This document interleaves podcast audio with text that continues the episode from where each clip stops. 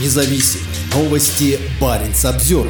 Коми и Карелия признаны самыми криминальными регионами России. РИА Новости опубликовала рейтинг российских регионов по уровню преступности. Северные регионы оказались самыми опасными, а плотом спокойствия признан Северный Кавказ. Республика Коми оказалась худшей по уровню преступности в России. К таким выводам пришло кремлевское информационное агентство РИА Новости, которое составило рейтинг российских регионов по числу преступлений на 10 тысяч жителей. Рейтинг основывается на данных МВД России. По результатам исследования Коми заняла в рейтинге 85 место. Ниже располагаются только оккупированные ДНР, ЛНР, Запорожская и Херсонские области, по которым нет данных. Второе место с конца занял еще один северный регион – Карелия. По данным издания, в Карелии и Коме в 2023 году зафиксировано более 210 преступлений на 10 тысяч жителей. При этом число тяжких и особо тяжких преступлений ниже, чем в некоторых других регионах, которые заняли более высокие позиции. Недалеко от Коми и Карелии ушел Ненецкий автономный округ. Он находится на 81 месте рейтинга. Мурманская область заняла 75 место, то есть вошла в десятку худших регионов России. Самыми спокойными, по версии РИА Новости, оказались регионы Северного Кавказа, Кавказа. Первое место досталось Чечне, где в 2023 году зафиксировано лишь 14,6 преступления на 10 тысяч населения. Далее следуют Ингушетия, Дагестан, Адыгея и Кабардино-Балкарская республика.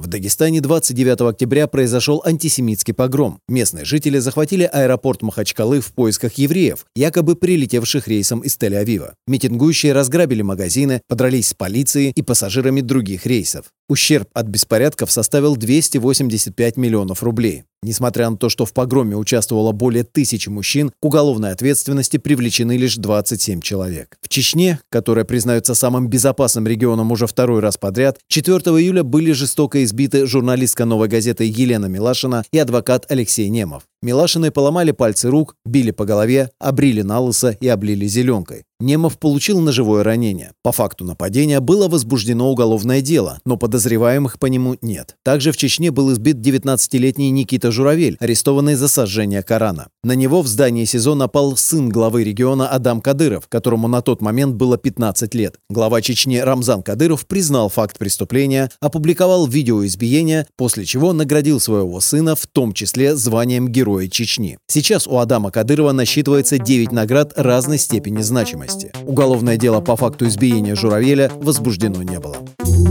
Парень Самсервер